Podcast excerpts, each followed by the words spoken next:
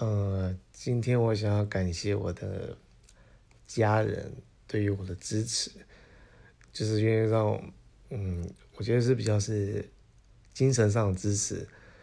对，像我这样年过三十，然后还可以再出来进修念书，然后也很感谢公司，就长官跟同事们对我的支持。然后也给我一个比较稳固的一个保障，让我以后万一在外面没有机会的时候，还是可以回到原本的公司。然后再也很感谢这边，就是政府对我的支持，就是拿奖学金来念书。